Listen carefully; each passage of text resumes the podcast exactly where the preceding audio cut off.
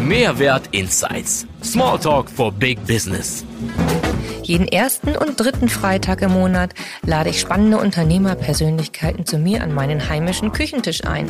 Bei Kaffee, Tee und Hamburger Gebäck plaudern wir über das Kurvendiagramm des Unternehmerlebens mit all seinen Auf und Abs, mit kleinen Anekdoten und großen Erkenntnissen.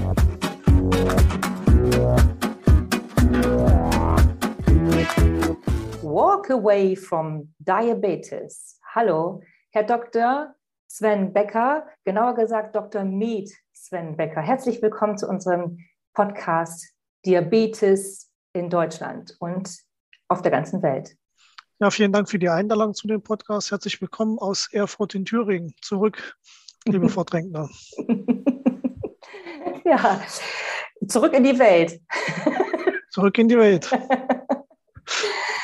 ähm, Herr Becker, Sie haben, Sie treten für etwas ein und zwar sind Sie selber Arzt im Diabeteszentrum Erfurt und treten ein für eben dem Diabetes den Garaus zu machen oder wie Sie so schön formuliert haben, dem davon zu laufen.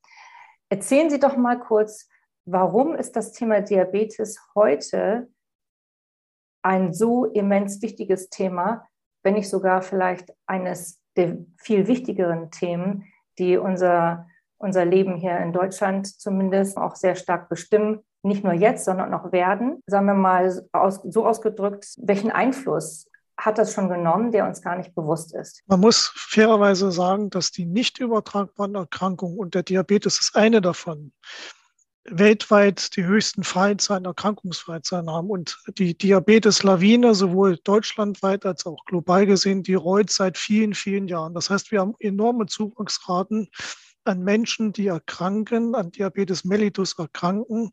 Äh, wir gehen momentan davon aus, dass allein in Deutschland acht Millionen Menschen mit Diabetes mellitus leben bzw. daran erkrankt sind, dann haben wir eine hohe Dunkelziffer. Das heißt, viele, viele Menschen, die das gar nicht wissen, die also unentdeckt, ohne Beschwerden, ohne Symptome mit dem Diabetes letztendlich herumlaufen. Schätzungsweise sind das zwei Millionen Menschen allein in Deutschland. Das heißt, wir haben also Minimum ähm, 10 Millionen Erkrankte bei 80 Millionen Gesamtbevölkerung roundabout. Ähm, können Sie da schon mal so ein bisschen quantitativ eine Dimension erkennen? Es sind ja. ungefähr 300.000 Neuerkrankungen pro Jahr. Und ähm, das alles hat natürlich zum einen auf das Individuum äh, einen erheblichen Einfluss. Wenn Sie an Diabetes erkranken, im mittleren Lebensalter, sagen wir so mit 50, dann verlieren Sie statistisch gesehen ungefähr sechs bis sieben Jahre Lebenserwartung. Oh das heißt, Gott. der Diabetes ist nicht nur ein erholter Zucker, sondern es hängt sehr, sehr viel davon ab. Diese Stoffwechselerkrankung bedingt ein vorzeitiges Gefäßeitern. Gefäßverkalkungen können dann im Endresultat zum Schlaganfall, zum Herzinfarkt, zu anderen Erscheinungen führen, ähm, die man als makrovaskuläre Erkrankung zusammenfasst. Aber es gibt dann natürlich auch noch die Kleingefäßerkrankungen, die mikrovaskulären Erkrankungen, die zum Beispiel zur Erblindung führen, die die Nieren beeinträchtigen bis hin zur Dialyse, die Missempfindungen an den Füßen verursachen, sodass da auch äh, ein diabetisches Fußleiden entstehen können. Sodass wir momentan schon ausgehen von Behandlungskosten pro Patient pro Jahr in Deutschland von 2850 Euro. Das sind alles immer nur Schätzungen. Die Daten sind noch relativ alt. Ähm, aber wir haben um die 30 Milliarden Euro äh, direkte Kosten äh, durch die Behandlung des Diabetes und der Folgekosten. Und das zeigt vielleicht mal so ein bisschen eingangs gesagt, welche Dimension diese Erkrankung hat, die leider ähm, nicht mit Beschwerden einhergeht. Die Menschen merken das nicht unbedingt, zumindest ein Großteil, 90 Prozent aller Menschen mit Diabetes haben einen sogenannten Typ-2-Diabetes, den Altersdiabetes, der macht keine Beschwerden. Ja, wobei Und, man mal sagen muss, also Altersdiabetes ähm, klingt immer so, als wenn er erst im Rentenalter beginnt, aber Altersdiabetes beginnt ja schon mit Mitte 40, nicht? Das ist eigentlich eine fälschliche ähm, Begrifflichkeit aus dem, ja, aus dem Volksmund, muss man sagen. Das stimmt. Sie können in jedem, jeder Altersklasse diesen Typ 2 Diabetes kriegen.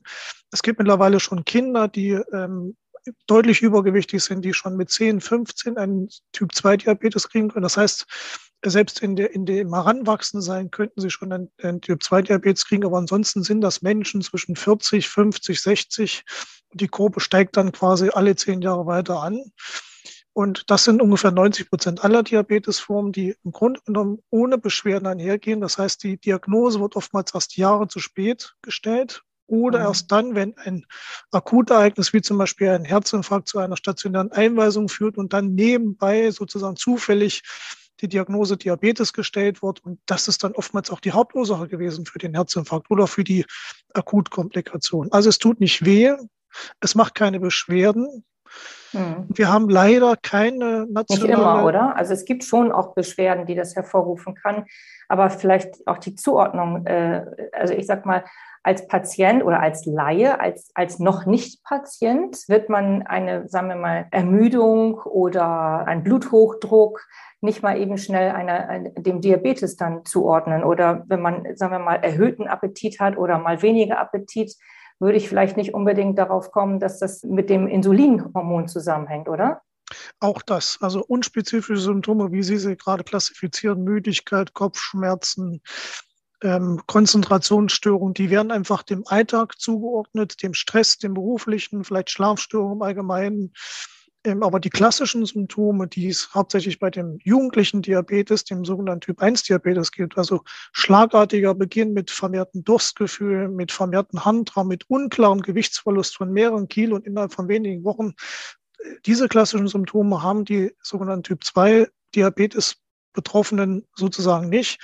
Und äh, es gibt durchaus eine Reihe von Menschen, die haben überhaupt keine Beschwerden, weil die äh, Blutzucker oder die Glukosewerte nur latent erhöht sind und damit eigentlich keine Beschwerden auftreten. Und wenn man dann nicht gezielt danach fragt oder vielleicht dann noch untersucht, äh, dann findet man sozusagen diese äh, Diagnose und diesen, diese Volkskrankheit einfach nicht rechtzeitig. Ja. Und ähm, es ist nun mal ähm, eine der wesentlichen Volkskrankheiten neben Bluthochdruck, wie Sie gesagt haben, und all den anderen Sachen wie Herz-Kreislauf-Erkrankungen äh, äh allgemein, den onkologischen, also den Krebserkrankungen. Und die Diabetesgruppe hat halt einfach eine hohe äh, Krankheitslast für den Einzelnen, für das gesamte ähm, gesamtgesellschaftliche und gesundheitspolitische ähm, System ähm, bereits vor wenigen Jahren hat äh, Kofi Annan, als er noch Chair der UN war, ich sage es mal so äh, salopp gesagt, do nothing is not longer an option.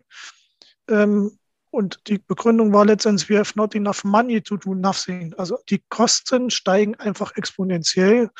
Und wenn wir jetzt das Ganze global sehen, dann kann man davon ausgehen, dass in den nächsten 20, 25 Jahren mindestens 50 Prozent Menschen mit Diabetes hinzukommen. Wir sind dann weit über 500 Millionen Menschen global gesehen. Die größten Zuwachsraten haben die asiatischen Bereiche und auch Südamerika. Da ähm, explodieren die Fallzahlen gewissermaßen regelrecht, aber auch in Europa, Nordamerika nimmt stetig die Menge an Menschen mit Diabetes zu.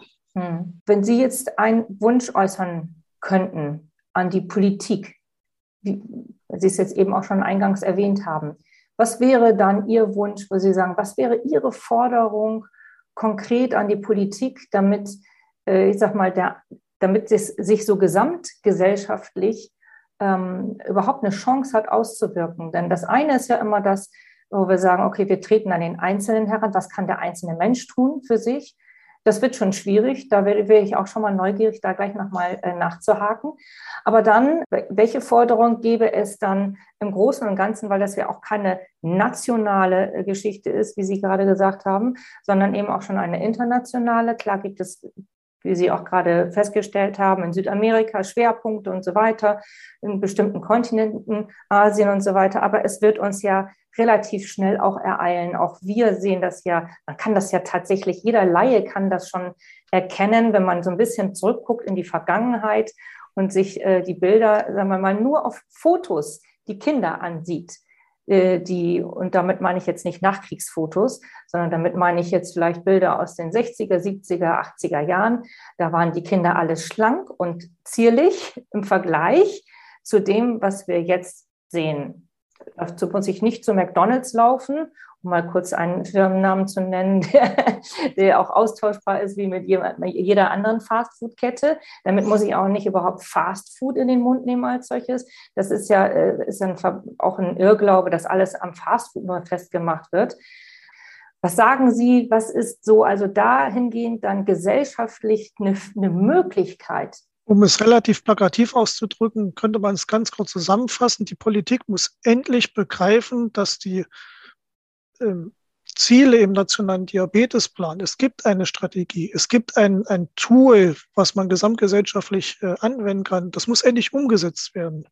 Es gibt über 17 europäische Staaten, die den nationalen Diabetesplan, der entworfen worden ist von den Fachgremien, der schon längst etabliert ist in den skandinavischen Ländern, beispielsweise in Nachbarländern, den muss die Bundesrepublik oder es muss jetzt vielleicht auch Herr Lauterbach irgendwann in der neuen Koalition, wenn vielleicht die Pandemie mal ein bisschen äh, in den Hintergrund tritt, umsetzen. Es gibt in, de, in unseren Schubladen sozusagen der Deutschen Diabetesgesellschaft den anderen Fachgesellschaften, der Allianz für nicht übertragbare Erkrankungen, wo also die anderen, äh, äh, wie zum Beispiel Bluthochdruck, gibt es diese Pläne. Das heißt, äh, es gibt gute Möglichkeiten, an vielen, vielen Schnittstellen im Leben einzugreifen, um neben dem, was Sie als Verhaltensprävention gesagt haben, dass man selber einfach versucht, gesund zu leben, auch die Verhältnisprävention mit implementiert. Das ist kein Hexenwerk. Das heißt also, die Politik muss endlich begreifen, dass ein Weiter so nicht funktioniert und dass das Umsetzen etablierter Diabetesstrategien national natürlich angepasst an die gegebenen Situationen natürlich dazu beitragen kann, diese, diesen Tsunami an Diabetes einfach ein Stückchen weit zu stoppen. Wir kommen keinen Schritt weiter, wenn wir nicht endlich Dinge etablieren, die es auch zum Beispiel in anderen Krankheitsentitäten gibt. Die Politik muss die Wichtigkeit begreifen. Es braucht Mehrheiten im Bundestag, um diese Dinge umzusetzen. Aber hier brauchen wir keine, keine Forschung, keine Experimente. Die Pläne liegen in den Schubladen. Wie kriegen wir die aus den Schubladen wieder raus? Was könnte da helfen? Ist es Marketing, was fehlt an der Stelle? Ist es Durchsetzungskraft der Deutschen Diabetesgesellschaft? Was ist Ihrer Meinung nach der Hebel? Es gibt wahrscheinlich mehrere Hebel. Ein Hebel ist definitiv mit den Bundespolitikern in Kontakt zu treten. Hier gibt es gute Netzwerke. Erst recht zu den Betroffenen. Man muss natürlich ganz klar sagen, dieses Querschnittserkrankungsfach äh, betrifft natürlich auch unsere Bundespolitiker. Wir brauchen also hier einfach immer den Draht zu den Entscheidungsträgern. Ähm, der Hebe der Deutschen Diabetesgesellschaft im Einklang mit den anderen Fachgesellschaften, in Einklang mit auch den Selbsthilfeverbänden ist sicherlich gegeben. Aber wir kämpfen ein bisschen gegen die Mühen anderer lobbyistischer Vereine, die kein Interesse daran haben oder vermeintlich kein Interesse daran haben, äh, andere Lebensmittelbesteuerung als Beispiel genannt, umzusetzen. Und ähm, solange etwas nicht wehtut, solange etwas auch emotional äh, keinen Stellenwert hat, also solange äh, äh für viele Menschen der Diabetes gar nicht so ein Bewusstsein ist, wie zum Beispiel eine Infektionskrankheit, die als vielleicht bedrohlicher angesehen wird. Ähm, solange also der Diabetes einfach nur äh, als äh, Zuckerlein äh, begriffen wird, fehlt uns einfach ein Verständnis und eine Wertschätzung dafür. Jeder hat, ähm, ich sage jetzt mal, im positiven Sinne Mitleid mit einem Menschen, der einen Herzinfarkt hat, der mit akuten Beschwerden ins Krankenhaus eingewiesen wird. Der kriegt gewissermaßen Zuwendung, nicht nur medizinisch, sondern auch vielleicht familiär und in, in der Partnerschaft. Aber der Diabetes, der vielleicht eine wesentliche Ursache dafür ist, der wird einfach fair erkannt, der wird nicht wahrgenommen. Wir haben die Möglichkeiten, einfach die Sachen umzusetzen und ähm, zu verbessern. Es ist wie gebetsmühlenartige ähm, auch Lobbyarbeit natürlich der Fachgesellschaften, um diesen Hebel irgendwann umzulegen. Hm. Was würden Sie empfehlen? Also so einen jährlichen Diabetes-Check oder? Das ist eine Möglichkeit. Ähm, ich möchte mal erstmal vielleicht noch ein bisschen das aufgreifen, was wir vorhin schon mal hatten. Im Einzelfall auf Verhaltensprävention zu Wert zu legen, ist gut und richtig. Das heißt, man versucht durch Informationen die Leute zu mehr bewegen zum Beispiel zu animieren, durch Nährwertkennzeichnung auf Lebensmitteln das Bewusstsein zu schärfen für gesunde Lebensmittel, die aus meiner Sicht anders besteuert werden müssten als äh, ungesunde Fastfood-Sachen. Aber wir brauchen halt auch die Verhältnisprävention und äh, das ist zum Beispiel sehr, sehr gut gelungen in der Besteuerung von, von Tabak. Durch die Besteuerung von äh, Tabak ist die, mhm. die Zigarette quasi deutlich teurer geworden, von, sagen wir mal, um die 6 Cent zu 16, 20 und so weiter. Seit dieser Zeit geht das Maß an Jugendlichen, jungen Menschen, die wirklich Nikotin äh, konsumieren, drastisch zurück. Das hat sich halbiert. Das heißt, dieser bewusste Besteuerungseffekt führt dazu, dass Menschen gesundheitsschädliches Verhalten einfach äh, aufgrund von ähm, finanziellen Dingen ablehnen. Und das kann Nicht man in Analogie auch ein Stückchen weit äh, auf den Diabetes übertragen. Mhm. Ich kann mich sehr gut an die Zeit erinnern. Es ist eine Riesenkampagne gelaufen auch in der Zeit. Also deutschlandweite Kampagne von der Politik aus, die in auch die Schulen beispielsweise hineingetragen wurden. Also wo dann präventiv äh, gearbeitet wurde mit den Schulen, äh, was bis dahin, sagen wir mal, mit Alkohol und Drogen galt, wurde plötzlich auch auf den Zigarettenkonsum ausgedehnt. Ganz interessant und es hat tatsächlich ja, wie Sie auch schon sagen, funktioniert. Es ist, äh, reicht nicht nur, äh, das, den Faktor äh, Geld, denke ich, anzuheben, also eine Besteuerung zu machen, vielleicht in dem Fall, sondern ähm, dann muss ja auch die Medienwelt auf der anderen Seite noch ordentlich mitspielen. Und es muss eben tatsächlich, wie Sie auch vorhin schon gesagt haben, eine Durchschlagkraft kriegen durch die Politik, also die eben auch Erziehung in gewisser Weise in Anführungsstrichen mit durchführt, ohne, ohne, ähm, ohne jetzt ähm, top-down zu wirken.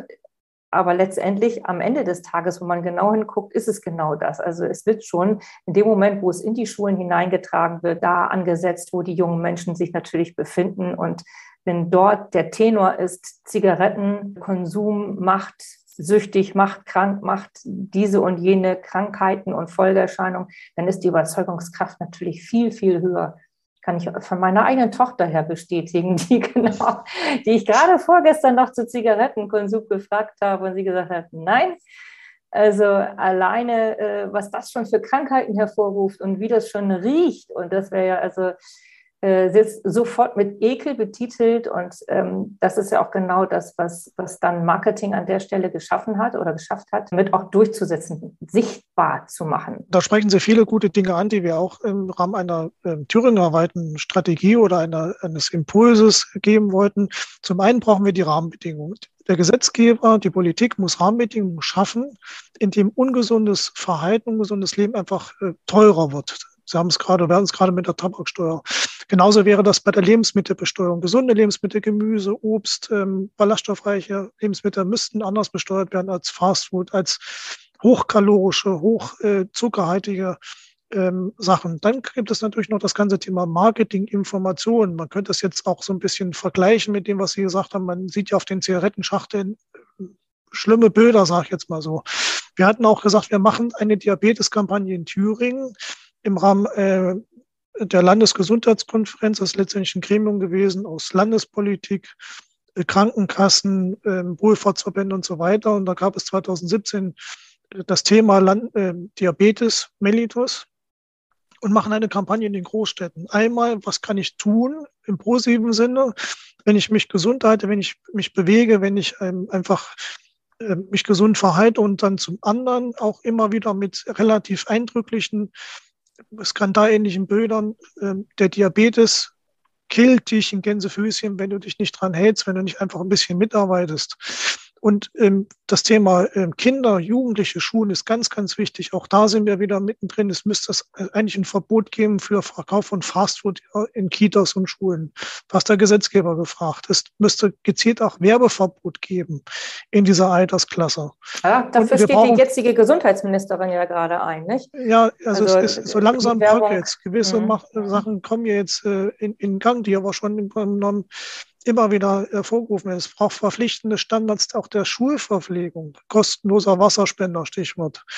Äh, gesunde äh, Schulverpflegung in den Mittagspausen. Es braucht verpflichtende Standards im Punkto bewegtes Lernen, also Schulsport im weiteren Sinne.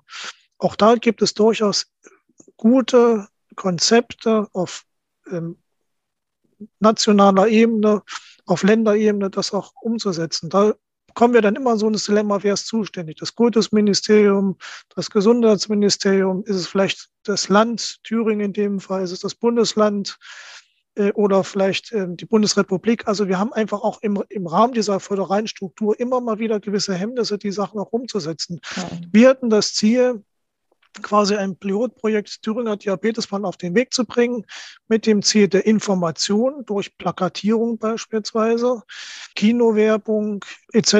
Wir hatten dieses Diabetes im Klassenzimmer, nennen wir das, also einfach zum einen Wissensvermittlung an, an Lehrer, an Schüler, Umsetzung für bewegtes Lernen und wollten das als Pilot nehmen, um quasi länderspezifisch eine Gesundheitsreform ähm, zu implementieren, die dann in einer nationalen Gesundheitswende endet, so heißen, Thüringen hätte eine Bundesratsinitiative für die Umsetzung des nationalen Diabetesplans eigentlich in Gang schieben können. Davon übrig geblieben sind leider im Jahr 2017, als wir das wirklich konzeptionell äh, ausgearbeitet haben und auch mit einen äh, Daten und Fakten belegt haben, Postkarten für 50.000 roundabout 50.000 Menschen in Thüringen. Ja, und Ach, da sieht man im Grunde genommen, welchen Umsetzungswillen es gibt. Ein Grund dafür ist auch, dass das Präventionsgesetz, was wir bisher haben, im Grunde genommen dieses Thema Verhältnisprävention gar nicht widerspiegelt. Auch das Thema Früherkennung, Screening, ähm, flapsig formuliert, bezahlen die Kassen immer nur das, wozu sie gesetzlich verpflichtet sind. Und dazu sind sie nicht verpflichtet. Das heißt, die Präventionsgesetze, die es bisher gibt, die greifen zu kurz. Mhm. Wir sind also im Gesundheitswesen immer eigentlich äh, als Reparaturapparat, als Reparaturmedizin unterwegs. Das heißt, wir erwarten erst einen Schaden, bevor die Kassen oder der Staat zahlt dann natürlich im vollen Umfang. Wir müssten eigentlich viel, viel mehr, nicht nur im Diabetesbereich, auf Prävention, auf Primärprävention setzen, was wir ja gerade thematisieren. Bewegung, Ernährung. Ähm, wie kann ich durch Aufklärung, wie kann ich durch Selbsteinschätzungsbögen ähm, auch das eigene Risiko einschätzen? Da gibt es wunderbare Sachen, die kosten keinen Pfennig Geld. Es wird ja mal gut, was kostet uns das Ganze? Ich nenne dir mal ein Beispiel. Es gibt den sogenannten Find-Wist-Bogen äh, von Diabetes.de, ist auch eine, ja, ein Fachgremium, äh, im, im, weiteren Sinn innerhalb der Deutschen Diabetesgesellschaft. In dem Feinrissbogen kann man sich einschätzen. An weniger Fragen, wie alt bin ich, rauche ich, treibe ich Sport, gibt es familiäre Diabetesfälle, wurde schon mal ein erhöhter Blutzuckerwert festgestellt, habe ich Bluthochdruck. Und anhand dieses Scores kann man sagen, man hat ein niedriges Risiko, ein mittleres Risiko, wo zum Beispiel dann ganz klare Handlungsempfehlungen äh, drin äh, wiedergespiegelt sind. Mehr Bewegung, mehr Obst und Gemüse, oder man hat ein hohes Risiko. Dann geht man primär zum Arzt und lässt sich auf Diabetes äh, screenen. Und das hat zum Beispiel dazu geführt, dass in einer, ähm, in dem Fall italienischen Studie, in Apotheken dieser Bogen ausgelegt wurde. Mhm. Und gezielt, in dem Fall Männer um die 45, dieser Bogen in die Hand gedrückt worden ist um sich selbst einzuschätzen. Es dauert zwei Minuten. Das waren knapp 6000 Teilnehmer. Mhm. Und über 50 Prozent, es waren glaube ich 53 Prozent, hatten schon ein erhöhtes Risiko für einen Diabetes und zu dem Zeitpunkt dann immerhin fast zwei Prozent hatten einen Diabetes, den sie bis dahin nicht erkannt haben, weil sie gar nicht drüber nachgedacht haben. Klar. Diese Feinrispung gibt es auch online bei der Deutschen Diabetes Stiftung. Man kann sich also jederzeit selbst einschätzen und das natürlich auch im Verlauf des Lebens immer mal wiederholen. Es ändern sich Dinge, das Alter, der Body Mass Index, was auch immer, um selber ein Stückchen weit äh, sich zu screenen und dann auch gezielt medizinische Hilfe einzuholen. Und das kostet kein Geld und diese Methoden sind da, sie werden einfach nicht angewendet, sie sind in der Breite nicht bekannt. Mhm. Und deshalb sind viele, viele äh, Früchte hängen tief, sage ich jetzt mal. Viele Früchte hängen tief, sie müssen einfach nur abgeholt werden. Und das passiert einfach in unzureichender Art und Weise bislang. Mhm. Also, wenn ich das jetzt mal, äh, sagen Sie noch mal ganz kurz, wo Sie, wo man diesen Screen findet. Ähm, Diabetes.de. Diabetes.de ähm, oder Sie geben einfach Find Risk ein.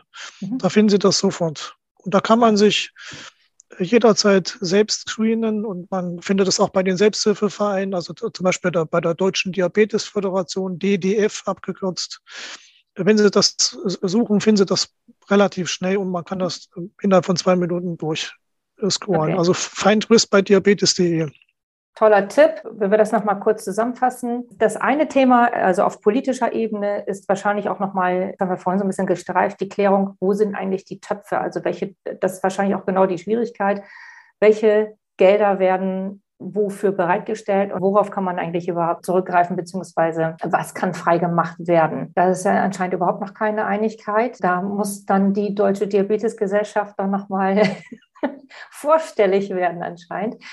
Das andere ist aber das, was jeder selbst in der Hand haben könnte, plus dem, was vielleicht noch machbar ist für ähm, Apotheken, wie Sie jetzt eben schon gerade sagten, oder Verbände, die vielleicht solche Checklisten verstärkt auch in Eigenregie auf den Markt bringen können, auf relativ simple Art und Weise, ob das, jetzt über, ob das jetzt der Einzelne machen muss im Download oder ob es vielleicht in einer größeren Menge schon mal geht, äh, an den Stellen, an denen die tatsächlich abgegriffen werden können. Das wäre auch ein, ein tolles Add-on äh, an der Stelle, nicht nur für, also für den Arzt oder Diabetesarzt oder Hausarzt, sondern es wäre ja ein tolles Add-on für eben, wie Sie schon sagten, Apotheken oder ganz andere Zentren. Also es, ich könnte mir auch vorstellen, Restaurants, die besonders starken Wert legen auf Slow Food oder Biomärkte, die besonders starken Wert legen auf Slow Food. Und ich würde vermuten,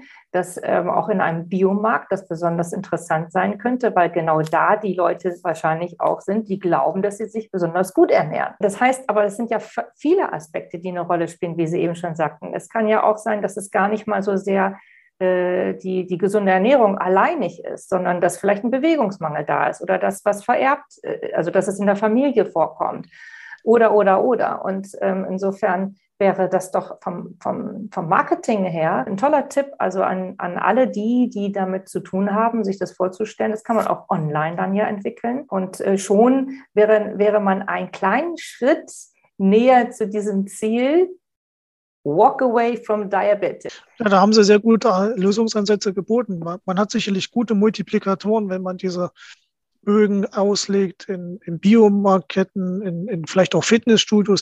Es ist aber wichtig, das auszulegen, auch bei Gesundheitsmessen, an öffentlichen Veranstaltungen. Schauen Sie, unser Leben hat sich in den letzten 40, 50, 60 Jahren dramatisch verändert. Sie hatten es ja eingangs schon gesagt, die Arbeitswelt hat sich gewendet. Wir sitzen beide jetzt gemütlich äh, beim Podcast zusammen und arbeiten aber nebenbei, aber wir verbrennen keine Kalorien. Gleichzeitig hat sich das Angebot an, an Nahrungsmittel erhöht. Man braucht per Knopfdruck auf dem Smartphone bestellt man sich heute eine Pizza, äh, wo man früher nach dem äh, Arbeitstag noch schnell einkaufen gewesen ist oder auch gar nicht so den, den, die Möglichkeit hatte, hochkalorisch äh, sich permanent zu ernähren. Es war letztendlich auf jeden Fall gesünder. Also unsere gesamte Lebenswelt verändert sich und ähm, wir müssen uns nicht bewegen. Wir müssen keine Energie verbrauchen, aber wir können permanent äh, Energie in uns hineinschaufeln. Und, und das ist natürlich, wie wir es eigentlich schon gesagt haben, ein globales Phänomen. Und der Mensch ist aber eigentlich konzipiert dafür, sich zu bewegen. Wir sind konzipiert dafür, ungefähr 20.000 Schritte pro Tag zu bewältigen. Auch das ist ein einfaches Tool. Kaufen Sie sich einen Schrittzähler ja, ähm, auf, als äh, ja, Smartwatch beispielsweise. Versuchen Sie also durch Eigenmonitoring und vielleicht auch durch Belohnungsreize die tägliche Schrittzahl zu erhöhen. Das sind ganz einfache Sachen, dass man die Treppe nutzt und nicht mehr den Fahrstuhl, dass man versucht, einen Einkauf, der klein ist und der nah ist, per Fuß oder per Fahrrad zu erledigen, statt ins Auto sich zu setzen. Dinge, die im Alltag eigentlich untergehen, weil man unbewusst immer den bequemen Weg wählt. Und insofern ist das natürlich immer ein, ein ein Thema des eigenen Lebens, wo man sagt, man kann viele Dinge ändern, aber die Rahmenbedingungen, die großen Rahmenbedingungen, die bekannt sind, die geändert werden müssen, die muss man natürlich auch ändern. Wir können einfach so nicht weitermachen. Das muss, glaube ich, die Botschaft sein. Als Einzelindividuum nicht. Wir müssen versuchen, ein Stückchen weit uns einfach mehr zu bewegen und äh, gesamtgesellschaftlich aus Recht nicht. Das ist ein äh, sehr schlagkräftiges Schlusswort von Ihnen ähm, aus dem Marketing heraus. Ein Appell, an alle Werbetreibenden, die zumindest mit Food in Verbindung stehen. Die Werbewirksamkeit für Diabetes, die muss deutlich gesteigert werden, also gegen Diabetes. Warum das Ganze? Damit das jederzeit überall in unserer hohen Verfügbarkeit von Lebensmitteln sichtbar ist. Sichtbar ist auf nicht den allgemeinen Begriff zuckerfrei an der Stelle beispielsweise. Also nicht nur auf das Kleingedruckte zu gehen, sondern wirklich an die Werbetreibenden hier heranzutreten. Macht, macht etwas draus, nutzt das, nutzt diese Plattform. Es ist ein Thema, was uns jetzt bewegt, aber was uns noch viel stärker bewegen wird. Und auch es gibt immer, meine, meine Philosophie ist, es gibt auch immer Rückkopplung äh, zur, zur Politik hin rein und aber auch wieder raus. Und ähm, wenn man von den Verbänden her und von den Gesellschaften her äh, nichts so schnell bewirken kann, kann aber durchaus über die Medienwelt positive Ergebnisse zumindest erzeugt werden. Und wir nehmen einfach jedes positive Ergebnis mit. Lieber Herr Becker, haben Sie ganz herzlichen Dank für, diese, für dieses umfassende äh, Wissen und ähm, für, Ihren, für Ihre Motivation und Ihre motivierenden Worte. Ja, vielen Dank für die Einladung und gerne jederzeit wieder, wenn Sie möchten.